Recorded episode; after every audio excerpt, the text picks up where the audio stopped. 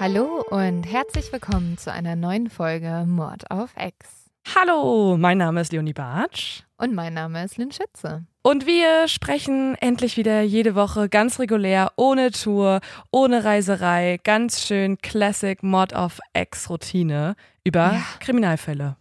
Ja, es ist ähm, ganz ungewohnt, wieder im Studio zu sein und wieder in Ruhe aufzunehmen. Aber ich freue mich auch sehr, Leo, so schön die Tour auch war, wieder zu Hause zu sein. Ja, man wird dann so ein bisschen spießig und äh, schätzt plötzlich sein heimisches Bett und seinen heimischen Laptop und äh, auf dem Sofa einfach nur zu liegen und Komplett. um neun Uhr ins Bett zu gehen. Ich habe heute, hat die Zeit sowas gepostet, irgendwie, ich glaube, fünf Anzeichen, dass du alt bist. Ich habe es dir auch direkt geschickt, weil da waren so Sachen dabei. Also wirklich alles. Ich war hinter allem, habe ich so Check gemacht. Du interessierst dich übermäßig für Otto Lengi und du hast Kaffee als dein neues Hobby. Und ich war so, oh mein Gott, das bin ich. Ja, komplett. Ich habe ich hab mir das noch gar nicht angeschaut. Ich habe nur gerade gesehen, dass ich von dir eine Nachricht bekommen habe, wo du einfach nur was weitergeleitet hast und das einzige Wort, was dazu geschrieben wurde, war wir. Ja, ist so. Wir und dann dieser Artikel. Ich muss doch mal reingucken, aber was du gerade erwähnst, ist exakt, wie ich mich fühle. Ich würde sagen, ich habe außer True Crime Recherche nicht so wahnsinnig viele Hobbys und halt einen Hund zu besitzen, was ein sehr aufwendiges Hobby ist. Und ähm, ich glaube, ich führe ein in meine Liste an wirklich Leidenschaft und Hobby Sauna. Ja. Ich weiß, man sitzt einfach nur in einem sehr warmen Raum und alternativ kann man sich im Sommer auch einfach in sein eigenes Auto setzen. Aber das gehört zu meiner Leidenschaft, glaube ich. Ich glaube, das ist ein Hobby von mir. Ich glaube, ich bin jetzt Saunagängerin. Ja, und dann kannst du noch von der Zeitliste hinzufügen, Selfies von oben machen. Und ich glaube, dann sind wir perfekt ähm, für diese Zeitkategorie alt, weil das sind alles Sachen, das wird kein cooler junger Mensch mehr sagen. Gott. Aber dann habe ich eine Idee jetzt, wie wir uns ein bisschen fresh und jung und so weiter hinkriegen. Und zwar hatte ich ja schon mal vor Ewigkeiten eine kleine neue Rubrik eingeführt, die wir nur vereinzelt hier haben stattfinden lassen. Und zwar das Exi-Bag. Oh, den Namen hast du dir aber gerade neu ausgedacht. Nee, der wurde damals auch schon von, der wurde noch nicht richtig eingeführt und ernst verwendet, aber ey, ich will jetzt auch so einen Jingle kriegen. Das ist ja auch was sehr Junges.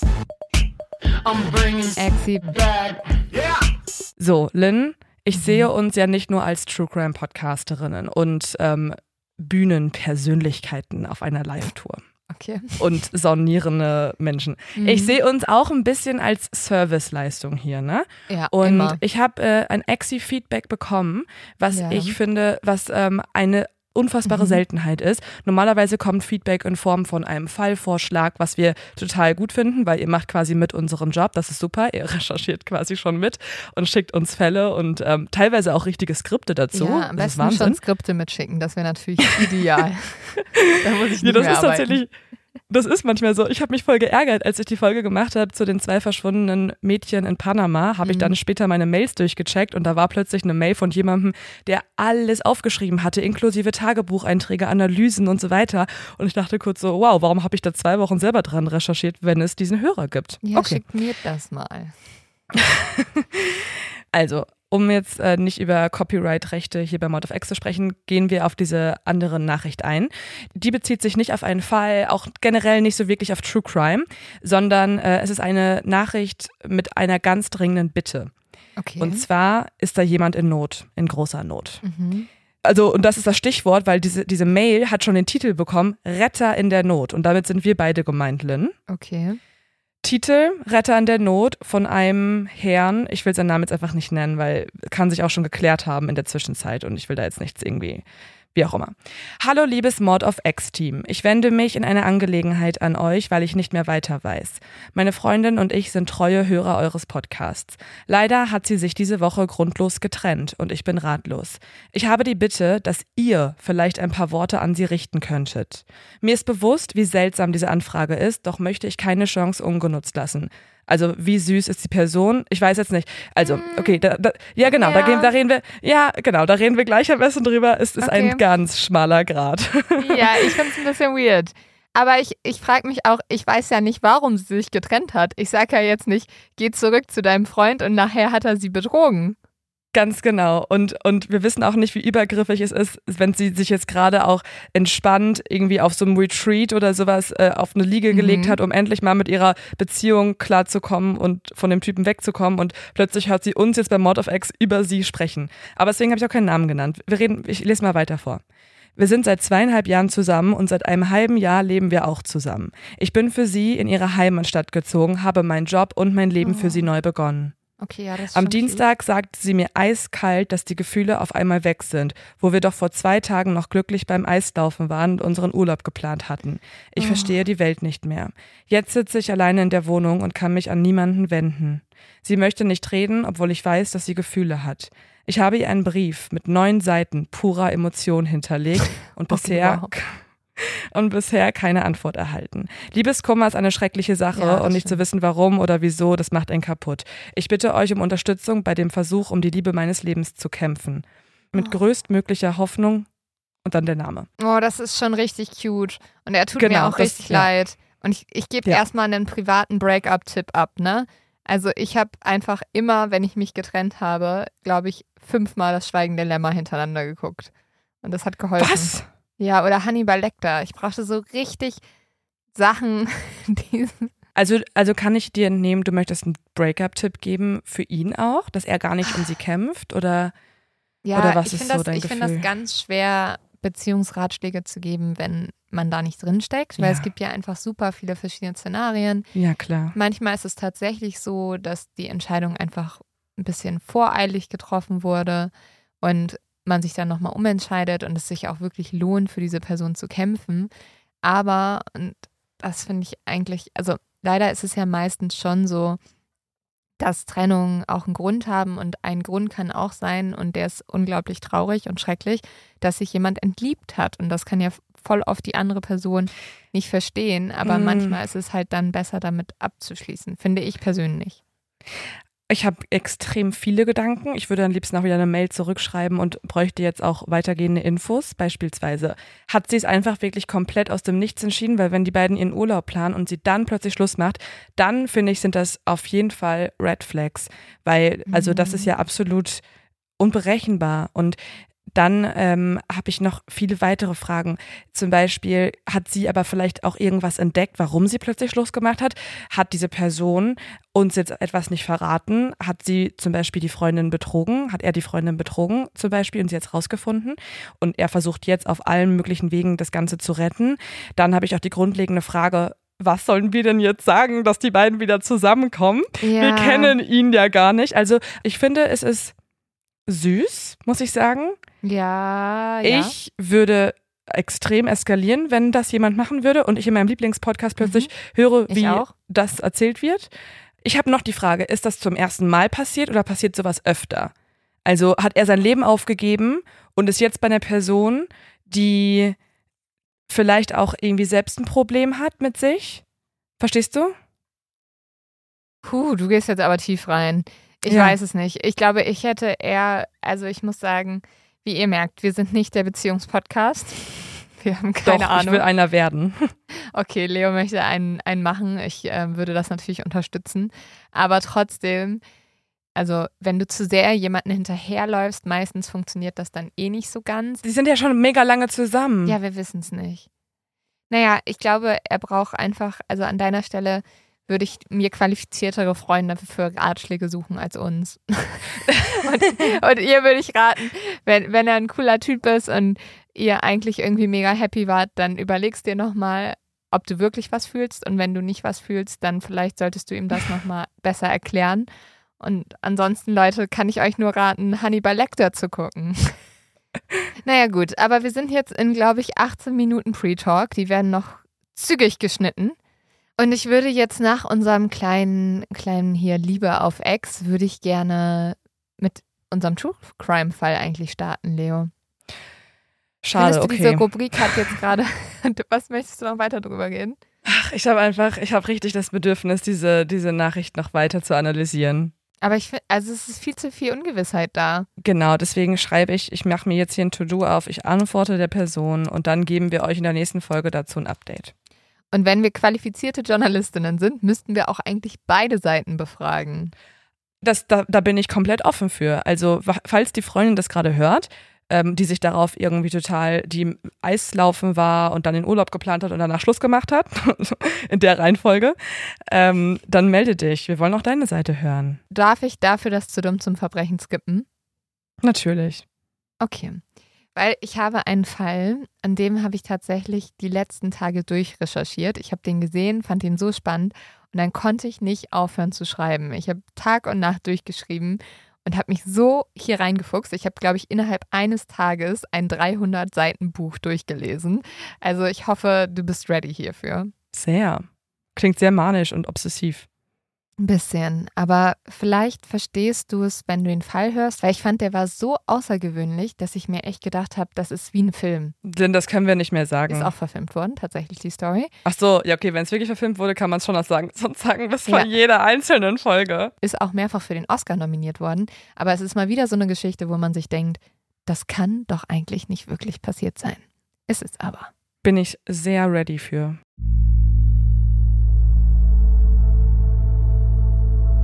Es ist der 26. Januar 1996. Es ist kalt und grau draußen. Wenn man ausatmet, bildet sich eine kleine Wolke. Es hatte einen Schneesturm gegeben. Die Bäume sind weiß eingehüllt. Dave Schulz versucht gerade ein neues Radio in seinen Toyota einzubauen. Noch vor wenigen Minuten hat er mit seiner Frau zu Mittag gegessen. Jetzt sieht er ein silbernes Auto, das sich seinen Weg über den Driveway bahnt. Dave arbeitet als Coach und Ringer bei dem elitären und bekannten Team Foxcatcher. Doch in ein paar Wochen würde er zurück nach Stanford wechseln. Gemeinsam mit seiner Frau und seinen zwei Kindern wohnt Dave nicht weit vom Trainingsgelände entfernt. Auf Daves Hand ist eine kleine Notiz mit Edding geschrieben. P.U.Kids. Eine Erinnerung daran, dass Dave die Kinder von der Schule abholen müsste. Auch auf seiner Stirn hat er mit Großbuchstaben Kids geschrieben, also Kinder. Auf seine Stirn?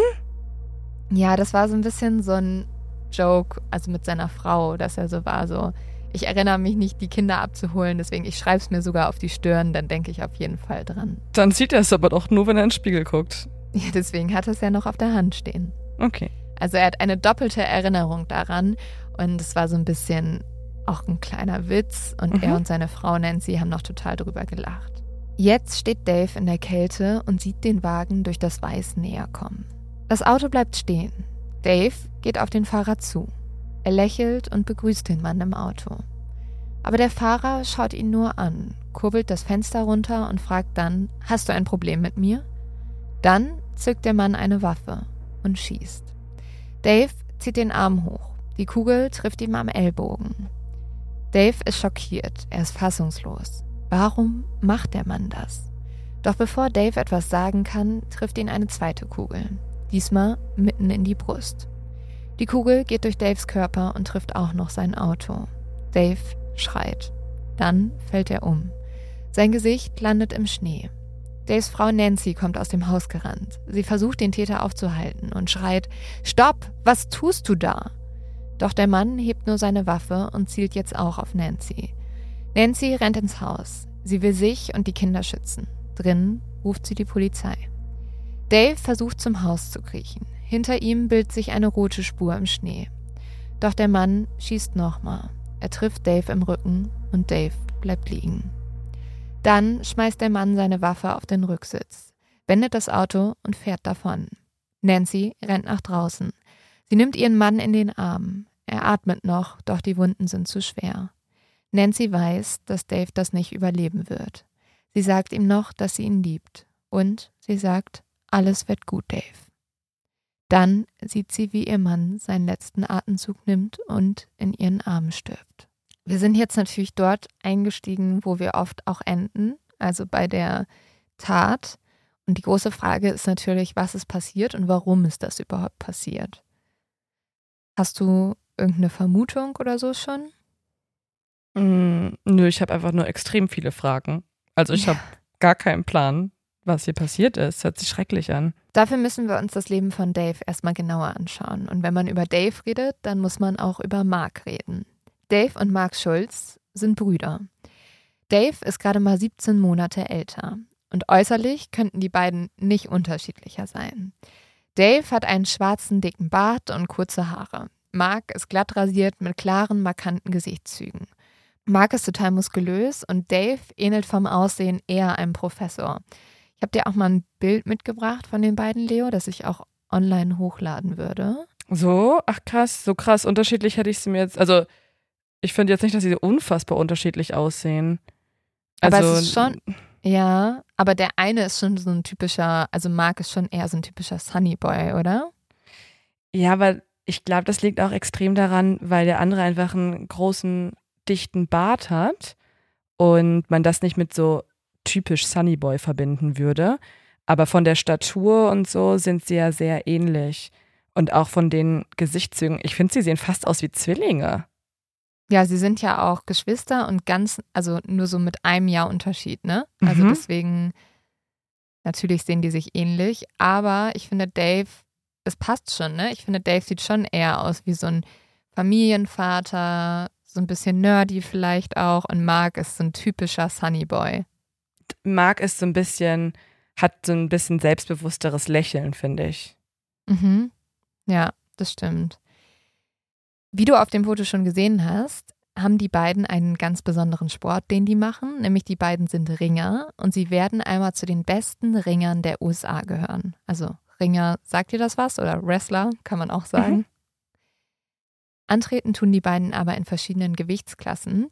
Und nicht nur das, sie kämpfen auch ganz anders. Dave ist bekannt als der Techniker. Die Sports Illustrated beschreibt ihn einmal als den Yoda-like Masters of the Mats. Also jemand, der so ein bisschen Yoda-mäßig wie der Yoda von Star Wars agiert und der dadurch die Matten besiegt. Weil das Ding ist, bis Dave tatsächlich auf diese Matte geht, auf der gekämpft wird, hält man ihn eher für einen unsportlichen, für einen sehr süßen Typen. Aber sobald Dave dann anfängt zu kämpfen, hat kaum einer eine Chance gegen ihn. Mark wiederum beruft sich auf seine Stärke, also auf seine Muskeln. Deswegen wird er von allen nur der Vorschlaghammer genannt. Hm. Den richtigen Namen hat Mark eigentlich nie gemocht, bis er erfahren hat, dass Mark von dem römischen Namen Mars abstammt und Mars bedeutet der Gott des Kampfes. Und ab da an mag er seinen Namen. Ja, von da an fand der Mark dann doch einen ganz coolen Namen. Hm, also seitdem ich weiß, dass Leonie von Löwe kommt, finde ich ihn auch besser. Okay. Mhm. Ich weiß gar nicht, wovon Lynn kommt. Ich glaube von Helene. Und ich weiß nicht, wo, was das bedeutet. Die starke, Keine oder? Ahnung. Kann sein. Schreibt mir das doch mal. Oder die kluge. Warte mal kurz. Nee, die Oh. schöne. Warte mal Oh, kurz. ich nehme alles. Warte, warte, warte, warte, warte. Das wollen wir jetzt einmal kurz nochmal rausfinden. Gar nichts davon. Shining Light. Also das Licht. Mann. Ich will ja Warte nicht für mal. Licht nur stehen. Licht ist doch cool. Nee, warte mal. Ah, ich weiß es. Die sonnenhafte, die strahlende, die schöne. Du kannst dir was aussuchen. Ich nehme das alles. Passt natürlich alles perfekt. naja, aber ähm, wie wir jetzt sagen, dass wir unsere Bezeichnung von unseren Namen gerne mögen, ist es auch bei Mark, weil er findet, das passt perfekt zu ihm. Er will nämlich kämpfen und er will vor allem der Beste sein. Schon in der Schule werden die ersten Wetten darauf abgeschlossen, dass Mark mal eine olympische Medaille gewinnen wird. Und auch wenn Mark und Dave äußerlich einige Unterschiede haben, gleichen sich die Brüder dann doch sehr. Das liegt nicht zuletzt daran, dass Mark versucht, in vielen Dingen seinem großen Bruder Dave nachzueifern. Er bewundert seinen Bruder und wünscht sich auch manchmal so wie er zu sein. Dave hat Mark schon immer beschützt. Angefangen hat das in der Schule, weil die anderen Kinder Mark immer gemobbt haben. Dave musste schon sehr früh lernen, sich durchzusetzen. Er hat nämlich eine Lese-Rechtschreibschwäche und damit hatten ihn die Kinder immer aufgezogen, bis Dave eines Tages genug davon hatte und den Jungen, der ihn immer geärgert hat und das Ganze angeleitet hat, auf den Boden geschmissen hat. Er hat den Kopf des Jungen so doll auf den Boden gehauen, dass der ohnmächtig geworden ist. Von da an wollte sich keines der Kinder mehr mit Dave anlegen. Mark und Dave waren immer mit sehr wenig aufgewachsen, die hatten nie viel. Die haben sich zum Beispiel zum Wohnen eine kleine Hütte im Garten ihrer Mutter in Oregon geteilt und zum Schlafen hatten sie auch nur zwei Schlafsäcke. Im Winter gibt es nur eine kleine Heizung, die ihnen Wärme spendet und es ist alles sehr dreckig und die Familie hat wirklich nicht viel. Einmal hat Mark dann auch so lange seine Socken getragen, dass sie schwarz und hart geworden sind, weil er einfach gerade nichts anderes hatte. Es war nicht einfach und deswegen sind Dave und Mark schneller erwachsen geworden als andere Kinder, weil sie es einfach mussten. Dave fängt in der sechsten Klasse an mit dem Ring. Und er ist gut. Obwohl er nicht der Größte ist, kann er sich durch das Ringen sehr viel Respekt bei den anderen Kindern verschaffen. Das liegt daran, dass Dave unglaublich klug ist. Und er entwickelt jetzt seine eigenen Methoden, seine eigenen Tricks, mit dem er die Kinder überlisten kann. Er gibt ihnen das Gefühl, sie hätten die Überhand, nur um sie dann, sobald sie nachlässig werden, auf den Boden zu werfen. Dave ist außerdem weder Rechts- noch Linkshänder und das verschafft ihm natürlich einen unglaublichen Vorteil, weil er kann mit beiden Seiten gleich gut umgehen. Das Ringen wird jetzt alles für Dave. Er trägt immer nur ein Unterhemd unter seinen T-Shirts, falls jemand spontan mit ihm ringen möchte. Und er hat auch immer seine Wrestling-Schuhe dabei. Als Dave und Mark zurück zu ihrem Vater nach Palo Alto ziehen, trainieren hier beide weiter. Sie werden immer besser und auch Mark fängt jetzt an, den Sport zu lieben. Aber Mark steht immer noch im Schatten seines großen Bruders. Dave gewinnt zehn Turniere in den USA und schließlich 1980 die World Championship. Und das sogar gegen die Sowjets. Und das ist ein Riesending, weil im Gegensatz zur Sowjetunion wird in Amerika das Wrestling-Programm nicht vom Staat unterstützt. Die besten Sportler befinden sich deshalb vor allem in der Sowjetunion. Dave beeindruckt das total. Er mag Russland und er bewundert auch dieses Land dafür, was sie für eine Hingabe für den Sport hat. Dave lernt jetzt sogar extra Russisch, um bei den Turnieren zu verstehen, was die Trainer sagen. Er erhofft sich nämlich dadurch, den ein oder anderen Trick selber zu lernen. Mm. Nach Daves großen Erfolgen beschließt jetzt auch Mark, er will ein Ringer werden. Er will der stärkste Mann auf der Welt sein. Das Prinzip von Wrestling ist ehrlich gesagt eigentlich ganz einfach. Schmeiß deinen Gegner auf den Boden, drücke seine Schultern auf den Boden und gewinne. Es geht vor allem um Kraft, es geht um Technik und es geht um Adrenalin. Zwei Männer, die sich aufeinander zubewegen und ein johlendes Publikum. Zweimal drei Minuten, in dem man alles versucht, um den Gegner auf den Boden zu schmeißen. Das wird ab jetzt alles werden, wofür auch Mark lebt. Die Brüder schaffen es, sich hochzukämpfen. Sie sind der amerikanische Traum. Insgesamt gewinnen sie vier College Championships, zwei olympische Goldmedaillen und drei World Championships. Sie gehören zu den Besten der Besten. Krass. Aber reich wird man dadurch trotzdem nicht. Ringen bringt in den USA kaum Geld. Dave und Mark teilen sich deshalb die alte Wohnung ihres Vaters. Oben wohnt Mark und unten Dave, der mittlerweile seinen College-Sweetheart Nancy geheiratet hat und mit ihr zwei Kinder bekommen hat. Also das musst du dir vorstellen, ne? Das mhm. gibt es ja heute auch noch viel tatsächlich bei Randsportarten. Das sind Leute, die haben Goldmedaillen gewonnen für die Olympiade und können sich noch nicht mal eine eigene Wohnung leisten. Ja, oder haben trotzdem noch andere Jobs nebenbei, um sich das irgendwie alles, ähm, ja, ihr Lebensstandard zu verdienen. Und dann ist es ja auch oft so, dass in so Randsportarten die Sportler und Sportlerinnen halt vor allem auch auf ähm, Werbung angewiesen sind. Also dass sie gesponsert werden von Marken und Werbung machen können und so eigentlich dann das Geld bekommen. Ja, aber das Problem ist hier, dass ehrlich gesagt die Sponsorships, also auch die Werbeverträge für Ringen überhaupt nicht existieren. Also es möchten keine Marken Werbung mit Ringen machen. Deswegen können sie damit auch kein Geld verdienen. Also die arbeiten eigentlich noch als Coaches nebenbei für Colleges und können so Geld verdienen. Das ist aber auch nicht viel. Und dann tatsächlich wird jetzt etwas passieren, das das Leben der beiden sehr verändern wird. Nämlich eines Tages tut sich eine Gelegenheit auf. Eine Chance, endlich mit dem Sport, den die Brüder lieben, Geld zu verdienen. Und diese Chance heißt Jean Dupont. Jean Dupont ist ein reicher Mann, ein Multimillionär. Sein Urgroßvater hat die Firma Dupont gegründet und die gehört zu einem der größten Chemiekonzerne der Welt.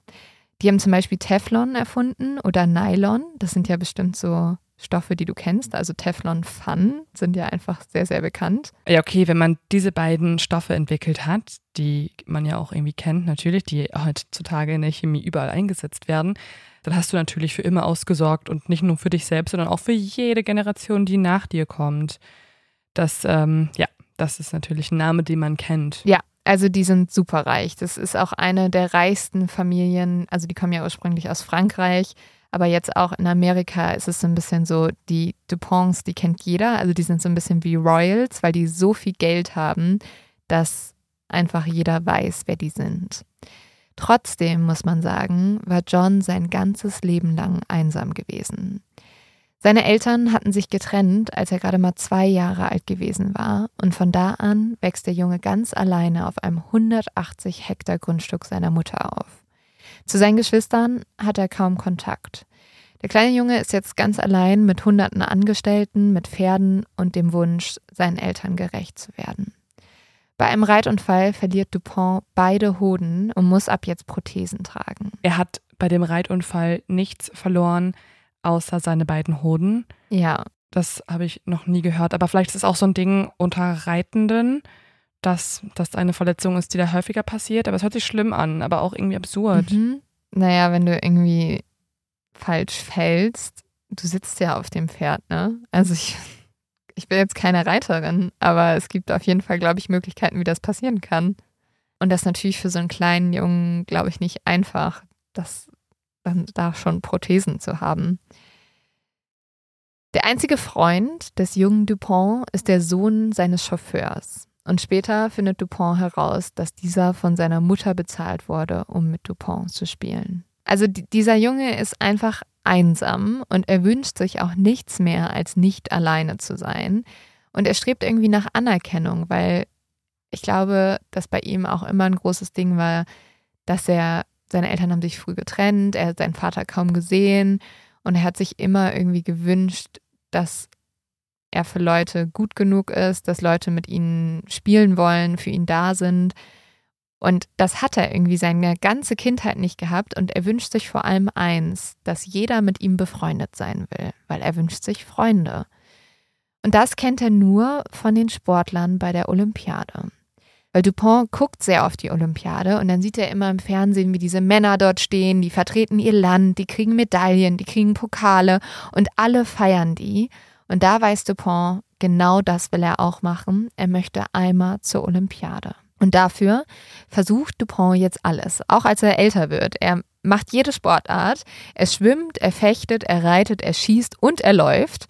Doch egal welche Sportart Dupont auch anfängt, er ist nie mehr als durchschnittlich. Und es gibt auch natürlich so ein paar Sportarten, die sowieso schon limitiert sind, sowas wie Schießen oder Reiten oder Fechten.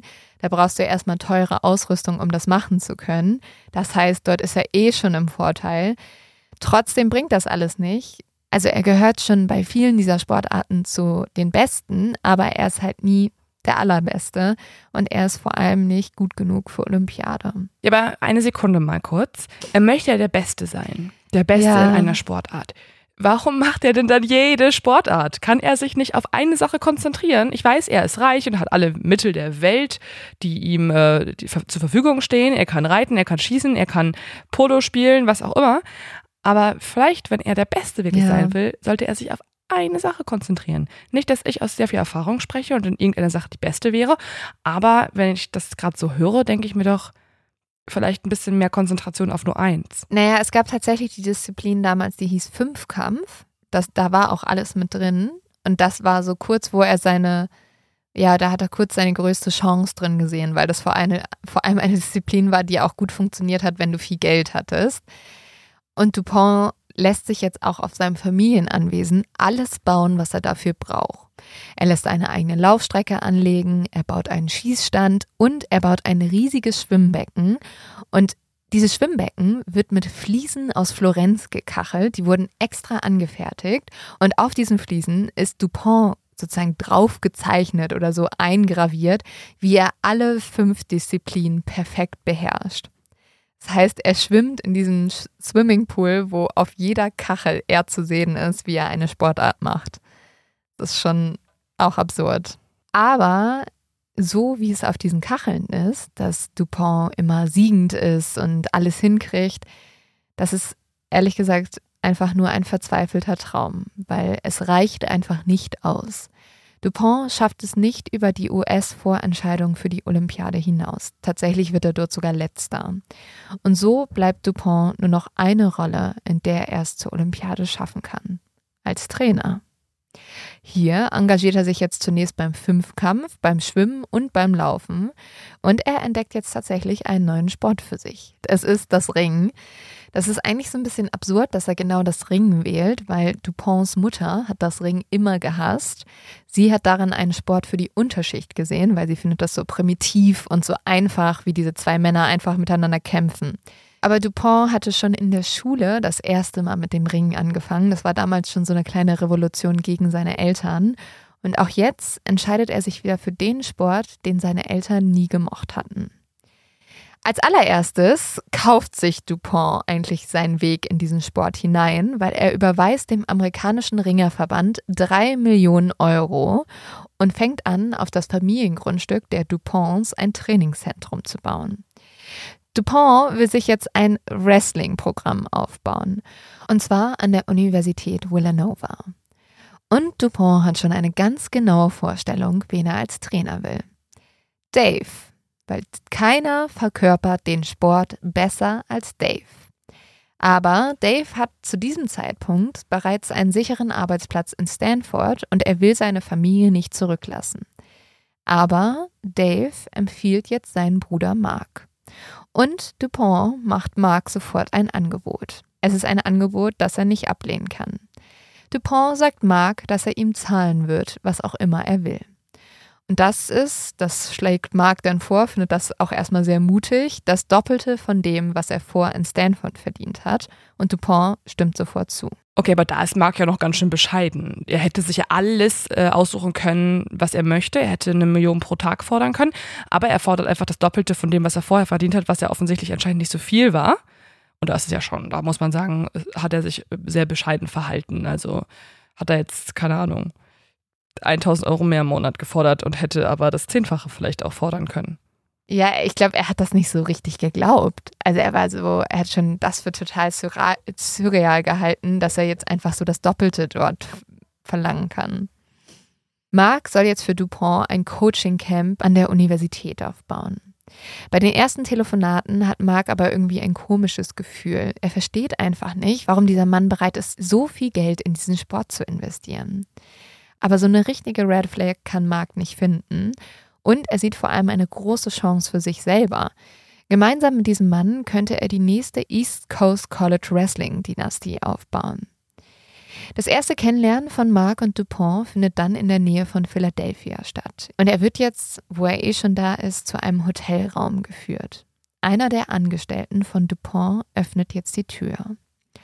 Dupont sitzt in einem großen Stuhl. Sitzt er in so einem Stuhl, den er so ganz langsam mit einem Grinsen auf dem Gesicht so wendet. Also in so einem Drehsessel und ähm, nur so ein, so ein kleiner, so ganz bisschen Licht geht durch den zugezogenen Vorhang, fällt genau auf sein Gesicht, auf seine Augen. Und er hat auch noch so eine, so eine Zigarre in der Hand, die so langsam abbrennt und so ein bisschen oh. so ein oh. Evil Smile und jetzt ganz langsam dreht er seinen Nein. Sessel zur Tür. Aber so stellt man sich das vor, ne? Okay, schade, aber hätte gepasst. Ja, aber es ist schon vieles jetzt tatsächlich, wie du es dir vielleicht auch vorstellst. Und Marc kommt vor allem ein Gedanke in den Kopf. Der Mann sieht aus wie ein verwöhntes Kind. Die Haare von Dupont sind rot gefärbt, am Ansatz jedoch grau. Marc kann weiße Schuppen erkennen. Es sieht so aus, als hätte Dupont seine Haare monatelang nicht gewaschen. Er trägt ein T-Shirt und eine kurze Hose. Ein Bein ist in einer Schiene. An seinen weißen Beinen stechen die Adern hervor. Dupont ist dünn, doch sein Bauch sieht wiederum so aus, als hätte er einen Basketball verschluckt. Seine Zähne sind gelb und voll mit Essensresten.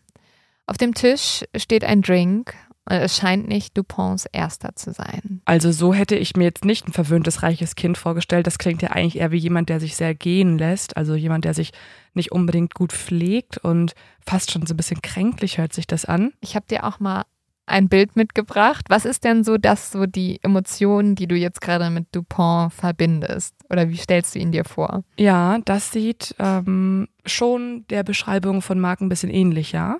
Ich finde, er sieht vor allem auch so ein bisschen krank aus tatsächlich. Also sehr blass, sehr bleich, wenig Farbe, keine roten Lippen, ähm, ein bisschen geschwollene Augen. Ich finde, da kann jemand mal in die Sonne gehen. Ich muss sagen, also von Marks Beschreibung und dann auch, wenn ich mehrere Bilder von Dupont gesehen habe, fand ich ihn ein bisschen eklig. Ab dem Moment, wo ich das gelesen hatte, hatte ich immer so ein ungutes Gefühl, wenn ich von ihm gehört habe.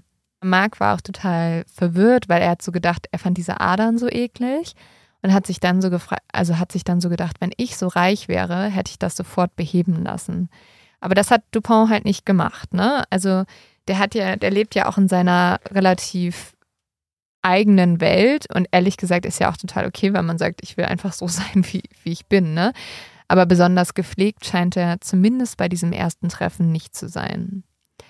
Dupont ist damit das komplette Gegenteil von Marc. Und er ist ehrlich gesagt auch alles, was Marc eigentlich nicht sein will. Dupont nennt Marc von Anfang an Pell, also Kumpel. Marc wiederum denkt sich nur eins. Der Typ vor ihm war der größte Loser, den er je getroffen hat. Das finde ich jetzt aber auch schon ein bisschen hartes Urteil von Marc. Ja, Marc geht auch schon ein bisschen wieder in diese Mobbing-Schiene eigentlich rein, ne?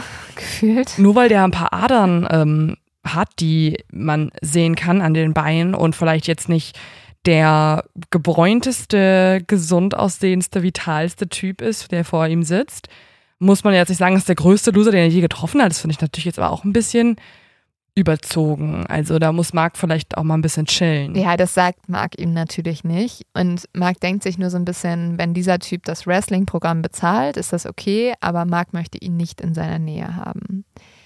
Er fragt jetzt auch direkt, welche Position denn Le Pont einnehmen möchte.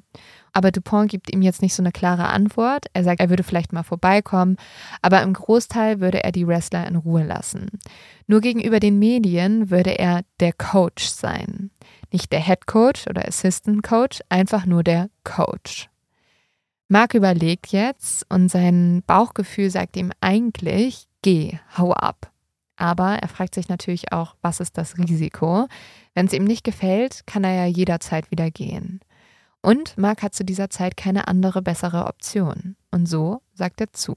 Komisch, dass Mark schon so ein schlechtes Bauchgefühl hat, weil ich finde es auch, das klingt alles nicht jetzt wie die angenehmste Person und auch nicht wie die irgendwie coolste Zusammenarbeit, weil es wirkt ja tatsächlich eher wie jemand, der sich jetzt dem Prestige sozusagen im Sport auch noch erkaufen möchte. Er macht nicht viel dafür, er ist gar nicht der Coach, aber will am Ende als Coach in den Medien so genannt werden. Ich finde, das klingt eher jetzt wie jemand, der wirklich, wie gesagt, zu viel Geld hat und sich jetzt alles kaufen kann auf der Welt und das jetzt auch noch im Sport versucht, aber jetzt auch nicht wie, aber auch keine große Überraschung. Also irgendwann führt es halt dazu, dass Multimillionäre und Milliardäre halt ins Weltall düsen und Dinge machen und sich Sportteams kaufen, just for fun und am nächsten Tag wieder verkaufen, weil halt klar, man hat ja auch nicht so viel anderes zu tun. Mit seinem Geld scheinbar. Aber okay. Gemeinsam bauen sich Marc und Dupont jetzt ein Wrestling-Team an der Universität auf. Doch es kommt alles anders als gedacht. Dupont ist kein stiller Geldgeber. Stattdessen mischt er sich jeden Tag in das Training der Wrestler ein. In den nächsten zwei Jahren will Dupont fast jede Entscheidung mitbestimmen und selbst der große Ringcoach sein. Mark hingegen scheint viel zu feiern. Ihm wird von der Universität vorgeworfen, immer wieder Partys mit Minderjährigen zu organisieren. Mm. Die Universität ist unzufrieden mit dem Programm und stellt es jetzt ein. Jetzt hat Mark keinen Job mehr und das kurz vor den World Championships. Aber Dupont hat eine Lösung parat. Was wäre, wenn sie sich einfach ihr eigenes Programm aufbauen würden? Den Platz hätte er ja auf seinem Familiengrundstück der Duponts. Und so entsteht das Team Foxcatcher. Benannt wird es nach dem ehemaligen Reitstall von Duponts Mutter. Mit 50 Jahren beschließt Dupont, sich sein eigenes Wrestling Center aufzubauen. Alles auf dem Grundstück seiner Familie. Wohnt der Rest der Familie da auch noch? Und muss jetzt jeden Tag. Nur die Mutter. Okay, und die Mom ist jetzt so, okay, da wresteln jetzt sehr viele Männer auf meinem eigenen ja. Grundstück und ich will eigentlich nur einen Tee trinken, aber okay. Die Mutter ist schon sehr alt zu diesem Zeitpunkt, muss man sagen. Ähm, ja, deswegen, die kriegt er, glaube ich, gar nicht mehr so viel von mit. Mm, okay. Mit seinem Geld und dem riesigen Foxcatcher-Grundstück soll das Wrestling-Programm der USA zu neuem Ruhm zurückfinden. Dupont baut sich jetzt sein eigenes Olympia-Trainingscenter auf, das etwa 1300 Quadratmeter groß ist. Dupont zahlt ab jetzt auch jedes Jahr etwa 400.000 Dollar an den US-Ringerverband. Die Wettkämpfe tragen ab jetzt seinen Namen. Und er finanziert Mark und andere Ringer.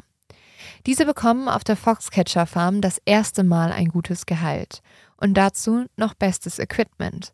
Und was natürlich auch noch dazu kommt, sie müssen keine Miete zahlen.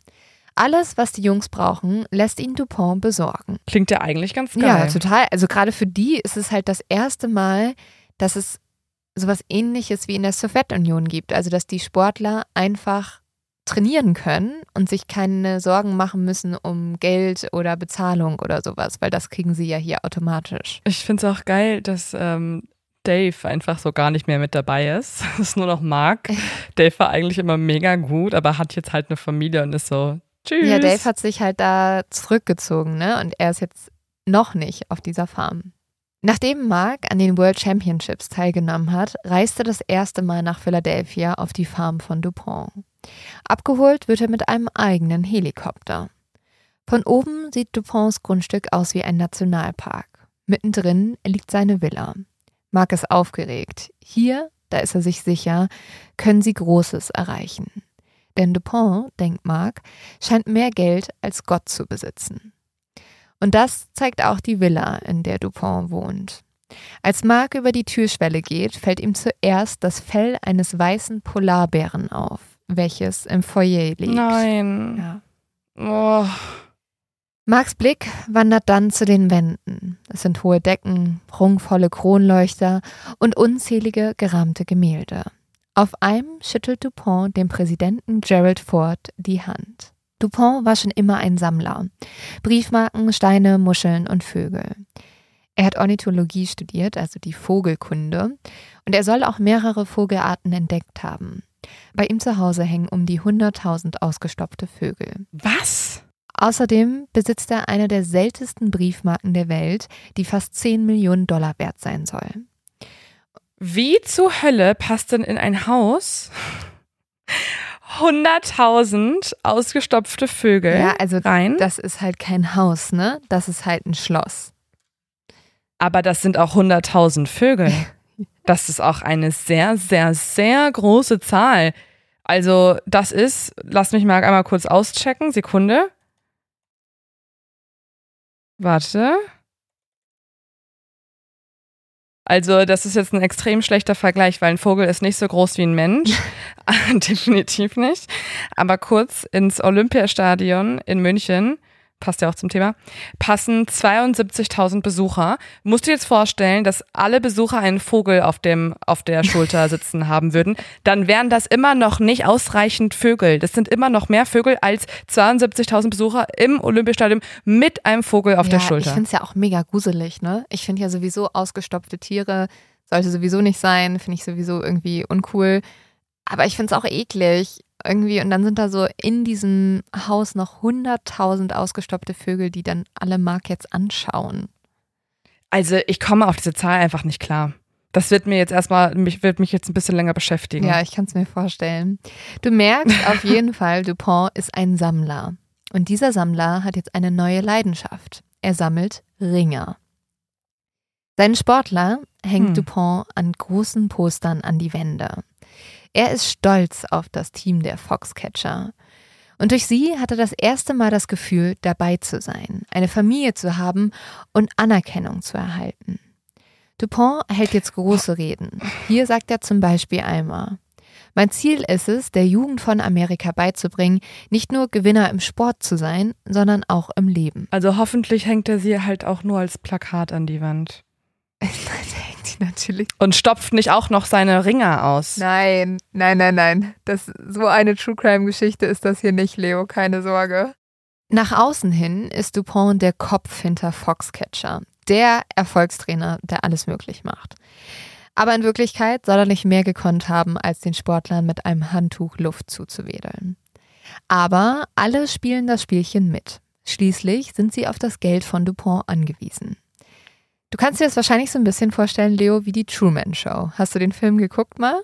Mhm, mega gut. Ja, und Ein bisschen so wie bei der Truman Show ist es jetzt im Leben von Dupont. Sobald Dupont da ist, nehmen alle ihre Rolle ein. Sie spielen ein großes Theaterstück mit, in dem sie Dupont glauben lassen, dass er ein erfolgreicher Trainer und ein erfolgreicher Sportler sei. Dupont selbst ist natürlich total stolz. Er lässt sich übrigens auch durchgehend von Kameraleuten begleiten, welche eine eigene Dokumentation über ihn machen sollen. Also er hat die beauftragt. Oh ja. Und diese Dokumentation will er nennen Quest for the Best, also die Suche nach dem Besten. Und das Filmteam gibt den Sportlern dann auch ganz genau vor, was sie sagen sollen. Sie sollen sagen, Dupont sei ihr Vorbild, ihr Mentor, ihr Vater. Also die sagen so ganz konkrete Sachen und dann sagen die Sportler manchmal auch, das will ich nicht sagen. Und dann sagen die so, nee, das, das, das musst du aber sagen. Ich stelle mir das so vor wie diese TikTok-Stimme, wenn man das also so irgendwie POV einstellt und dann so, Dupont ist ein toller Vater. Er hat mich total krass aufgebaut. Ja, ungefähr so. Also Marc hat erzählt, dass er sich einmal mega betrunken hat und nur so konnte er dann die Sachen sagen, die ihm das Filmteam so vorgelegt hat. In Wirklichkeit sieht es aber ganz anders aus. Die Sportler lachen hinter dem Rücken über Dupont und darüber, wie sehr er in seiner eigenen Welt zu leben scheint. Es ist eine Welt voller Alkohol und vor allem voller Kokain. Dupont ist eigentlich immer betrunken oder auf Drogen. Und wenn Dupont betrunken ist, wird er unangenehm. Manchmal versucht er nach Marks Hoden zu greifen. Das soll anscheinend ein ah. Wrestling-Move sein. Mark findet das aber total unangenehm. Ja, das ist ganz, ganz sicher irgendwas, weil er selber keine Hoden mehr hat. Ja, also tatsächlich wird Mark später auch nochmal ein anderer Ringer erzählen, dass Dupont ihn auch angefasst hat und 1988 wird ein College-Wrestler Dupont wegen eines sexuellen Übergriffes verklagen. Der hat die Klage dann wieder fallen gelassen, aber man kann sich natürlich hier schon fragen, ob Dupont vielleicht auch sexuelle Motive hatte, warum er sich so viele junge Männer auf die Farm geholt hat, ne? Ja, so klingt das halt gerade total und dann auch noch in einer Verfassung schwitzend, muskulös, mhm. ringend, die ihn vielleicht auch irgendwie sehr gefallen er hat. Er hat ja auch sexuell. immer beim Training mitgemacht manchmal, ne? Also er hat dann so getan, als ob er denen was beibringen würde und alle haben das so ein bisschen mitgespielt. Alles sehr unangenehm. Ja. Aber der Kreislauf wiederholt sich. Dupont muss schon wie als Kind lernen, Anerkennung kann man nicht kaufen. Marc merkt ziemlich schnell, dass Dupont irgendwie toxisch ist. Er tut ihm nicht gut. Er macht Marc depressiv und Marc fühlt sich nicht wohl in seiner Anwesenheit. Und so beschließt Marc nach zwei Jahren bei den Foxcatchern, dass er aufhören will. 1988 verlässt Marc die Farm und zur gleichen Zeit stirbt Duponts Mutter. Mark wird später sagen, dass Dupont der reichste Mann war, den er je kannte, aber auch der unglücklichste und der manipulativste. Denn Dupont weiß, alles hat seinen Preis, auch Menschen. Und so schafft es Dupont jetzt Dave zu überreden, also Marks Bruder. Oh oh. Dave wird jetzt der neue Trainer für die Foxcatcher. Mitsamt seiner ganzen Familie zieht er auf die Farm und bekommt hier sogar sein eigenes Haus. Dass Dave der neue Trainer ist, spricht sich jetzt schnell herum. Immer mehr Sportler wollen mit Dave trainieren. Und auch wenn Dupont glaubt, dass er immer noch die Foxcatcher Farm anleitet, hören jetzt eigentlich alle auf Dave. Er ist ihre Inspiration, ihr Mentor und ihr Freund. Aber auch Dupont sieht in Dave einen Soulmate, also einen Seelenverwandten, weil Dupont hat sich ja schon immer so als dieser einsame Mensch verstanden, der irgendwie von den Leuten nicht richtig wahrgenommen wurde. Und er weiß, dass Dave eine Leserechtschreibschwäche hatte und deswegen auch gehänselt wurde. Und da fühlt sich jetzt Dupont so ein bisschen mit verbunden auf eine gewisse Art und Weise. Mm. Und die beiden haben ja auch einen gemeinsamen Traum. Sie wollen das Foxcatcher-Team zum besten Wrestling-Team der Welt machen. Dave arbeitet hierfür mit Dupont zusammen. Er hat ein gewisses Verständnis für diesen Mann und er fühlt auch, dass der einsam ist und irgendwie tut er ihm auch ein bisschen leid. Und so macht Dave etwas, was bisher noch nicht so viele Leute gemacht haben. Er gibt ihm das Gefühl, dass Dupont die Zügel in der Hand hat. Und er erfüllt Dupont jetzt auch einen sehr großen Traum. Er fängt nämlich an, den mittlerweile 55-Jährigen zu trainieren. Dupont nimmt jetzt auch selber an Wettkämpfen teil, aber er verliert immer wieder und deswegen ähm, beschließt er jetzt einfach eine eigene Liga zu gründen. Eine Wrestling-Liga, in der nur über 50-Jährige antreten können. Das sind dann nicht so viele Leute. Und ähm, das Ding ist auch noch, die meisten der Sportler, gegen die Dupont antritt, werden dafür bezahlt, ihn gewinnen zu lassen aber das ist ihm ehrlich gesagt alles egal.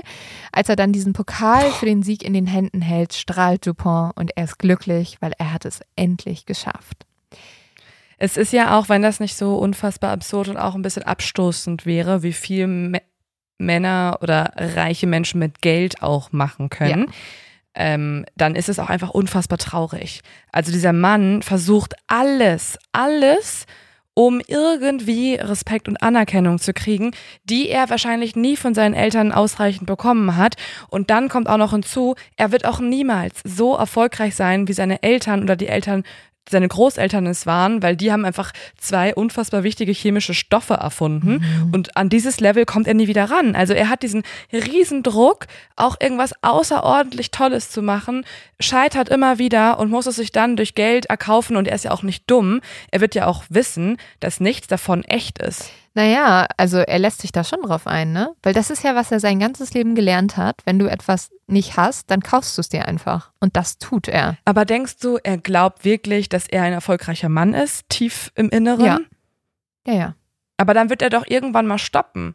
Er will ja immer mehr. Jetzt will er selber trainiert werden. Erst wollte er der Coach sein. Jetzt will er der Mann sein, der selber antritt, aber nur gegen 50-Jährige, die er selber bezahlt, dass sie verlieren. Also er kann doch nicht so dumm sein und das glauben, dass er wirklich erfolgreich ist gerade. Naja, eigentlich wollte er ja immer wie Dave sein, ne? Also er wollte ja selber dieser Sportler sein, der das alles schafft und kann. Und er, ich glaube, er hat schon noch so ein bisschen die Hoffnung, dass er das auch mal hinkriegt. Und jetzt hat er es ja für sich auch hingekriegt. Er hat diesen Pokal selber gewonnen und er hängt ja auch die ganze Zeit nur mit diesen Profisportlern rum und denkt, er gehört zu ihnen, ne?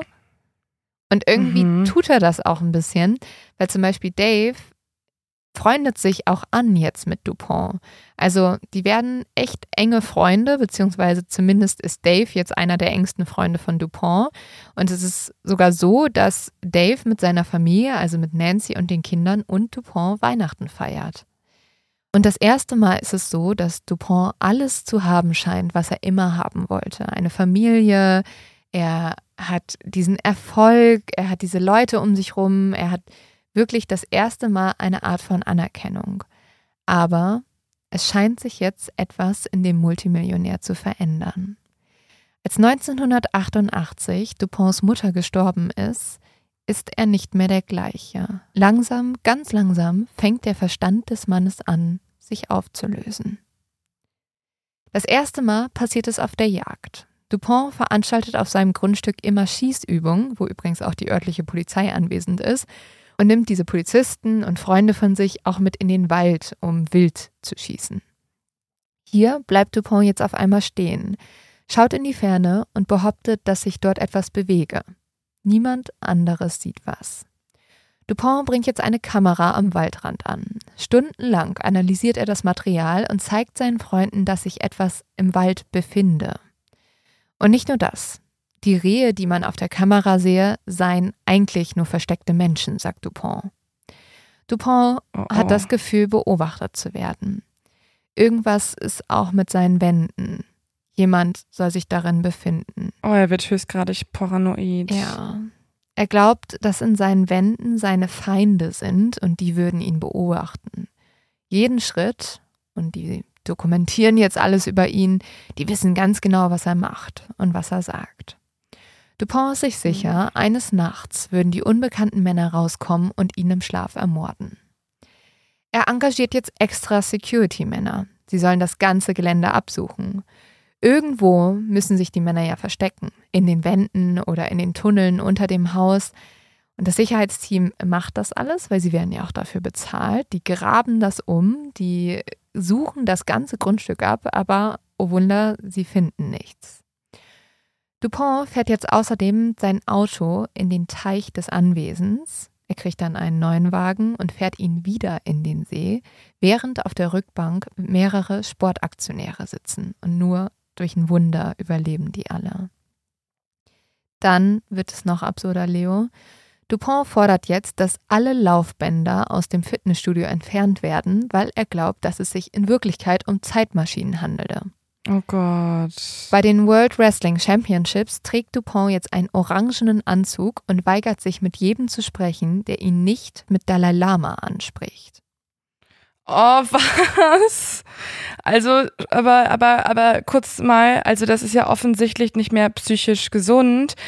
Ähm, kriegt er Hilfe? Macht er, macht er eine Therapie? Oder nimmt er einfach noch extrem viele Drogen? Weil das kann ja auch als Nebenerscheinung von ganz, ganz starkem Drogenmissbrauch auftreten. Ja, also Dupont nimmt mehr Drogen als je zuvor und Hilfe kriegt er nicht, Oh weil niemand ihm widersprechen möchte. Die Leute werden ja alle von ihm bezahlt und es ist auch so Sachen, gibt so Sachen, dass er zum Beispiel dann irgendwie auf die Kommode guckt und sagt, guck mal, da kommen jetzt Käfer raus und da kommen keine Käfer raus, aber niemand sagt wirklich was. Oh nein, und das unterstützt natürlich auch diese drogeninduzierte Ja. Psychose. Das muss ganz dringend behandelt werden und vor allem muss er einen Zug machen. Ja, und es wird jetzt immer schlimmer. Also Dupont verhält sich immer seltsamer. Er glaubt jetzt zum einen auf einmal, er sei ein Teil des Kuckucksklans. Dann sagt er, schwarz sei die Farbe des Todes und er verbietet jetzt zunächst schwarze Autos, lässt dann alle schwarzen Pferde frei und dann müssen alle schwarzen Sportler das Gelände verlassen. Danach überlegen natürlich mehrere Partner, ihre Zusammenarbeit mit Dupont zu beenden, weil das ist ja Mhm. einfach unglaublich rassistisch auch. Aber Mhm. viele, darunter auch der amerikanische Ringerverband, entscheiden sich dagegen. Unter anderem auch, weil sich Dave immer wieder für seinen Freund Dupont einsetzt. Die Lage auf der Foxcatcher Farm spitzt sich jetzt immer mehr zu. Dupont läuft immer wieder mit einer Waffe rum und bedroht die Ringer. Und er hat sich einen eigenen Panzer gekauft, mit welchem er immer wieder über das Grundstück fährt. Dupont Ah. ist sich sicher, einer der Wrestler hätte ihn in seinem Schlaf attackiert. Wer genau es ist, das weiß er aber nicht. Das ist eigentlich eine tickende Zeitbombe. Ja. Und er hat eine Vermutung, wer hinter allem stecken könnte.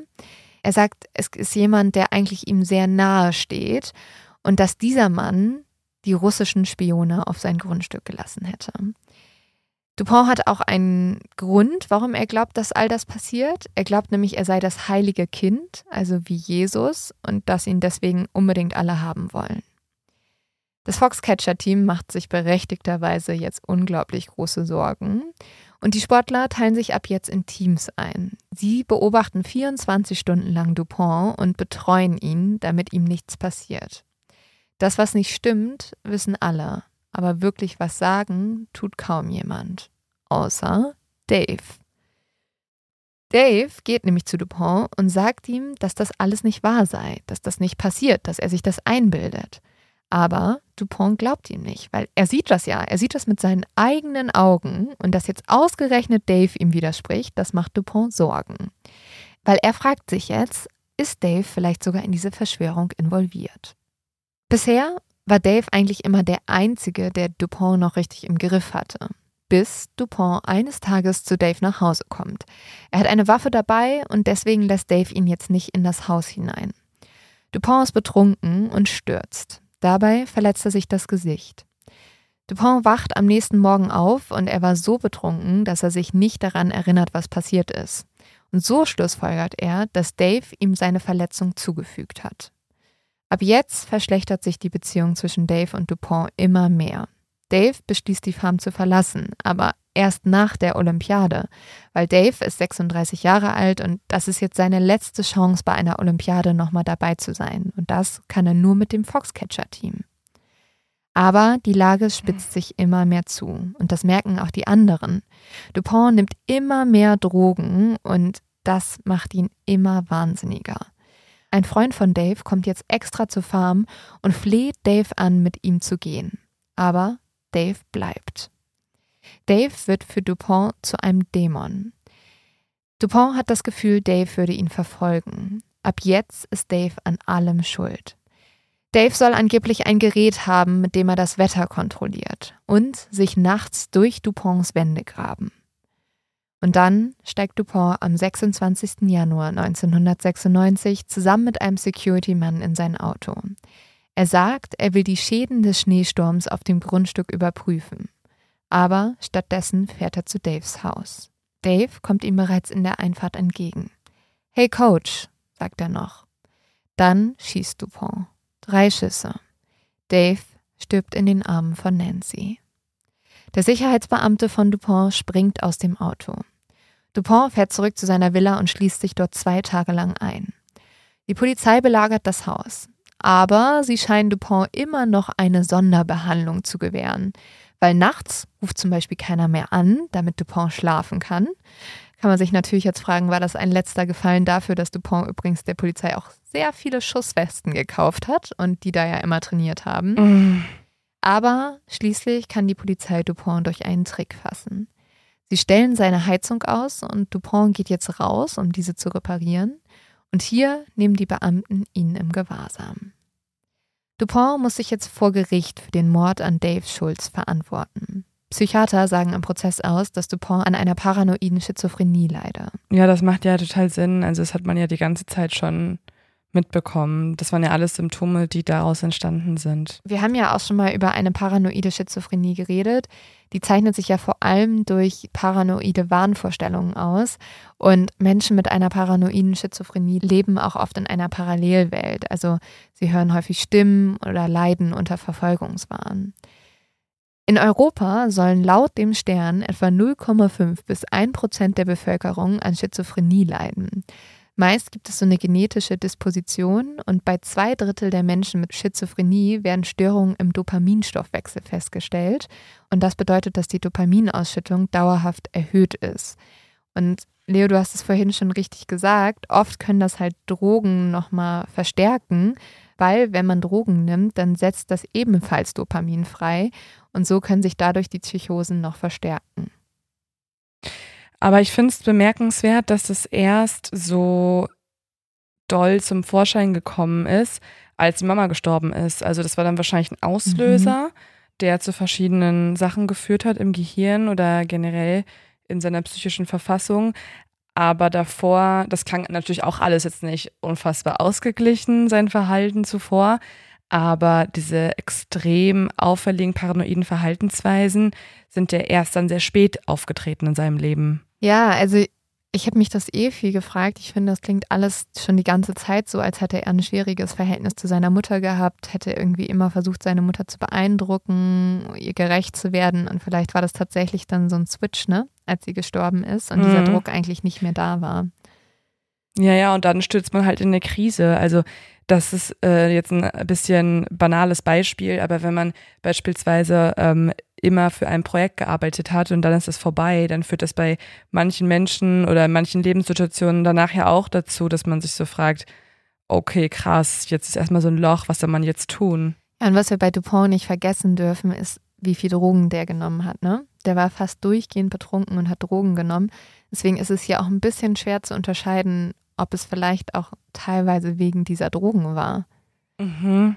Ja, die Psychiater vermuten im Fall Dupont, dass er davon überzeugt war, dass Dave ein Teil dieser Verschwörung war, welche ihn umbringen wollte.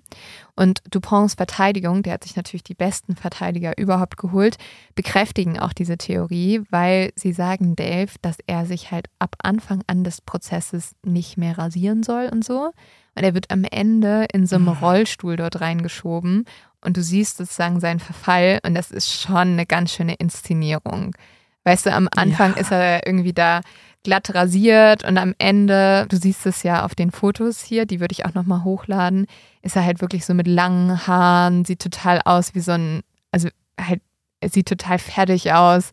Und das sollte halt nochmal bestätigen oder der Jury besser zeigen, dass er wirklich absolut verrückt ist, weil die haben gehofft, dass er dann freigesprochen wird. Er wird jetzt hier gerade, ich sehe so ein Foto, wo er im Rollstuhl reingefahren wird und er sieht einfach aus wie ein vergreister Mann, der einfach ewig lange nicht, um den sich ewig lange nicht gekümmert wurde.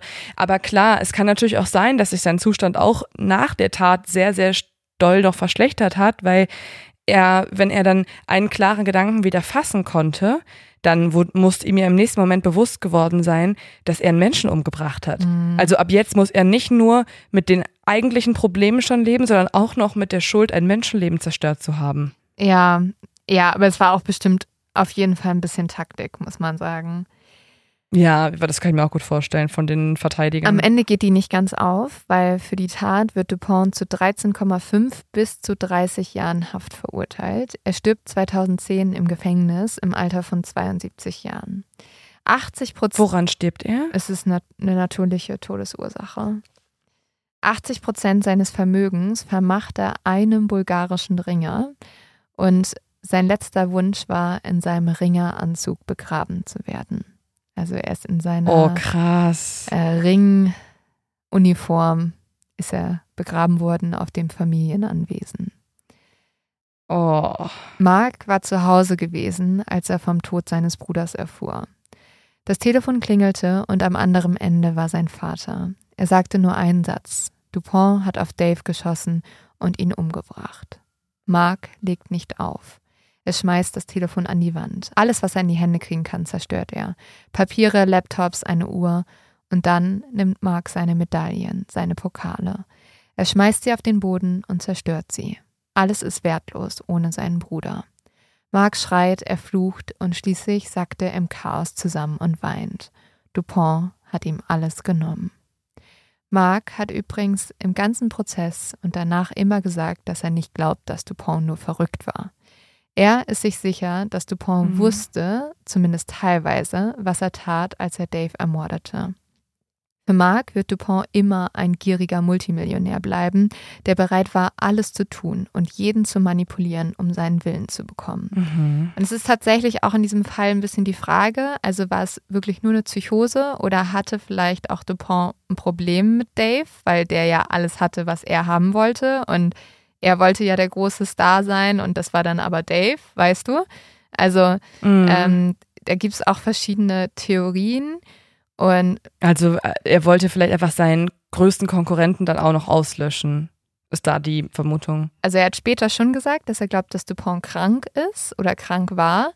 Aber er glaubt auch, dass Dupont auch eine Mitschuld trifft und dass es vor allem auch an diesen Drogen lag und dass Dupont wirklich einfach dieser reiche Mann war, der dachte, er kann sich alles kaufen und als er nicht alles sich kaufen konnte, hat er Dave ermordet. Ich kann mir gut vorstellen, dass es auch einfach eine Mischung aus vielen ja. Dingen war.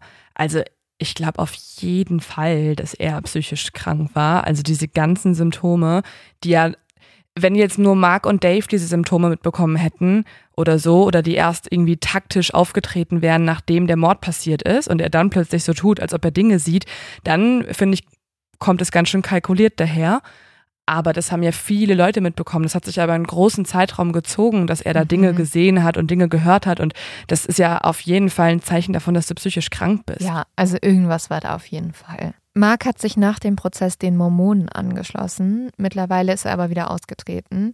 Und er hat noch weiterhin als Ringcoach gearbeitet und eine Karriere als UFC-Fighter begonnen.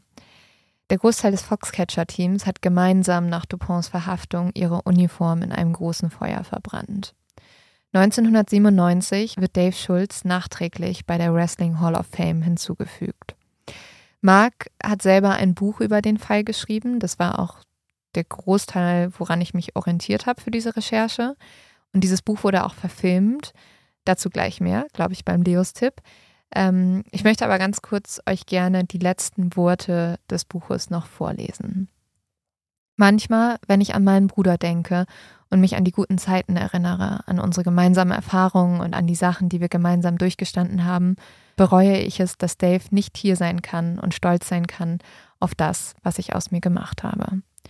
Und dann denke ich auch an seinen Mord und wünsche mir, dass Jean Dupont nie gelebt hätte. Ich vermisse dich, Dave. Hm. Ja. Oh Mann. Eine sehr tragische Geschichte. Total. Also so viele verschiedene Motive und Emotionen einfach, ganz viel Schmerz und aber auch da wieder in diesen letzten Worten so eine Anerkennung. Er wünscht sich, dass sein Bruder sieht, was er aus sich gemacht hat. Also es geht bei allen auch irgendwie um so ein bisschen Anerkennung mhm. und diese, ja, diesen Ruhm und dann die ganzen negativen Seiten, die mit einhergehen. Also es ist fast auch eine Geschichte, die einem wieder so ein bisschen lehrt, dass unfassbar erfolgreiche Menschen und unfassbar reiche Menschen mhm. nicht in jedem Fall auch dann automatisch glücklich sind. In vielen Fällen führt das einfach dazu, dass dann diverse andere Dinge einfach abnehmen. Die Wertschätzung von Ja. kleinen Momenten, die Wertschätzung, dass er vielleicht 100.000 ausgestopfte Vögel schon gesammelt hat und jetzt nicht auch noch eine Medaille braucht. Ja. Solche Dinge. Und es zeigt halt auch, dass du Anerkennung und Liebe einfach nicht kaufen kannst. Und Dupont hat das mit Nee. allem versucht und ist gescheitert. Und ja, es ist irgendwie super tragisch, weil alle so Dave als den Mann beschrieben haben, der immer bedingungslose Liebe gegeben hat und auch ja einer der einzigen war, der eigentlich bis zum Ende zu Dupont gehalten hat und auch ihn unterstützt hat. Und Voll. ausgerechnet dieser Mensch ist dann zum Opfer geworden. Es ist schon grauenhaft. ja, es ist schrecklich. Es gibt einen Film über diesen Fall und ich war ein bisschen froh, dass du den noch nicht gesehen hast, weil dann kann ich dir mal was empfehlen und ich glaube, es ist ein Film, den du sehr gerne mögen würdest. Äh, Der heißt Foxcatcher, also so wie die Farm. Mhm. Und der ist extrem düster. Also ich muss sagen, ähm, der, der hat mich schon ganz schön mitgenommen. Ähm, und Steve Carell, also von The, The Office, spielt Dupont. Ja, ja, Und das ist geil. ganz ungewöhnlich, weil du kennst den ja eigentlich nur aus so lustigen Rollen, aber er macht das unglaublich gut. Und der war auch für einen Oscar nominiert dafür. Cool, ja, das klingt äh, sehr gut. Ich habe immer so ein bisschen keinen Bock auf Sportfilme. Irgendwie in was, irgendwas in mir ist so, nee, kein Bock auf Sportfilme. Aber die meisten, die ich dann doch geschaut habe, fand ich dann mega gut, weil es geht ja dann halt meistens gar nicht um Sport an sich. Es geht um diese krasse Heldenreise oder wie Ja. in diesem Fall einfach äh, sehr viel ähm, Schmerz. Du hast natürlich vergessen, dass Channing Tatum und Mark Ruffalo noch mit drin Ja, sind. genau. Also, Channing, äh, Channing Tatum spielt Mark. Ich finde, er macht das auch extrem gut, weil den kennt man ja eigentlich auch nicht in so ernsten Rollen. Und es geht vor allem um die Beziehung oder äh, was, wie auch immer du es nennen willst, zwischen Jean Dupont und Marc. Und ähm, es wird in diesem Film, weswegen sich ähm, Marc übrigens übelst, also der echte Marc hat sich total beschwert im Nachhinein, weil es wird so ein bisschen angedeutet, dass Jean Dupont und Marc vielleicht eine Beziehung hatten. Ähm, und da, Oh. da ist dann der Marc sehr ausgerastet drüber, was ich auch verstehen kann, nachdem ich sein Buch gelesen habe und wo ja eher so ein bisschen angedeutet wird, dass er vielleicht so missbraucht wurde. Und da hätte ich es auch nicht so cool gefunden, wenn mir dann so eine Beziehung angedichtet wird. Hä, wie krass. Woher hat dann der Regisseur oder die, die Drehbuchautoren diese Informationen du musst, gezogen? Du musst mal den Film gucken. Also es ist nicht, es wird nicht, es, du siehst, also das ist nur so eine Andeutung. Es ist nicht, es wird nicht Ah. irgendwie deutlich, die küssen sich nicht oder so, aber es ist so ein bisschen, also es ist so ein bisschen zwischen den Zeilen und tatsächlich sind der Film und das Buch auch gleichzeitig rausgekommen und eigentlich hat Marc Schulz auch den Drehbuchregisseur, also eigentlich haben die eng zusammengearbeitet. Deswegen war das ein bisschen komisch, dass Marc dann da am Krass. Ende so gegen angegangen ist.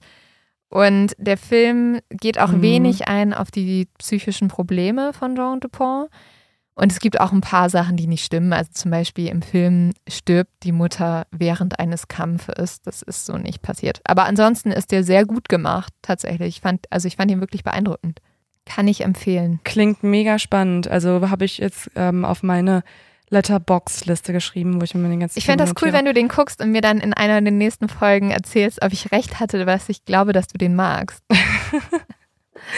Ja, ich glaube, ich, also wenn Steve Carell drin ist, finde ich das eh schon immer spannend und Du musst den Äh, dir mal ganz kurz, du musst ihn dir mal ganz kurz angucken, wie er aussieht in dem Film. Weil er, die, die haben ihn auch ganz schön krass verändert. warte. Also der sieht wirklich aus wie Dupont. Krass, ja. Du kennst ihn kaum wieder. Ich finde es eh so heftig, wenn äh, Schauspieler plötzlich, also manchmal erfährt man dann ja später, das war der und der Schauspieler oder die Schauspielerin und man ist so nicht dein Ernst. Ja. Das habe ich jetzt schon häufiger gehabt, Alle- auch so bei dem Film von Eileen Wuornos. Oh, ja. Ähm, der Serie mal dran.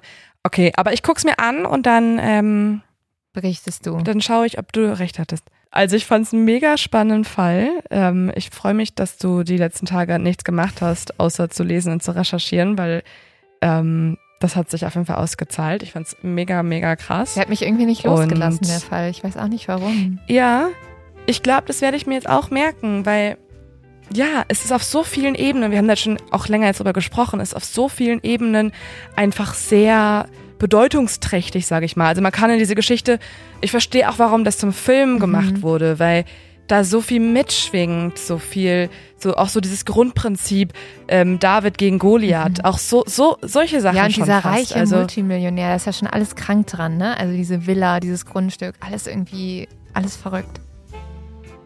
also so ein Feuilletonist würde schreiben, es hat so was biblisch anarchisches in der Geschichte. Es gibt tatsächlich einen sehr guten Zeitartikel auch über diesen Fall. Also da- stand das nicht okay, so dann drin, guck ich mal, ob aber ich den Satz ich, ich guck mal, ob, ob, ob das der Feuilletonist geschrieben hat. Ja. Okay, und dann äh, stützen wir uns wieder in die Recherchen der nächsten Fälle. Wir sind, ähm, wir sind zurück in dieser Routine, auf die ich mich extrem freue. Einfach lesen, recherchieren, Mhm. schreiben und euch diese Fälle erzählen. Ach so, und noch ein Hinweis, den wir vielleicht auch nochmal in der Podcast-Folge geben.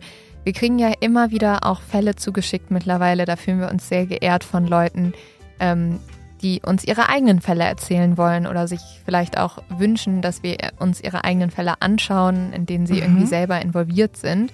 Und wir haben jetzt mittlerweile eine Kriminologin, die für uns arbeitet, die und an diesen Fällen, die sich die erstmal anschaut und darin ermittelt und ähm, die begutachtet und dann die mit uns zusammen aufarbeitet. Und wenn ihr so einen Fall habt, dann könnt ihr den schicken an investigativ auf xproductions.de. Ja, macht das sehr gerne, falls ihr das noch nicht getan habt. Äh, Wir freuen uns, von euch zu hören. Und jetzt würde ich sagen, Cheers und bis nächste Woche. Bis dann. Ciao.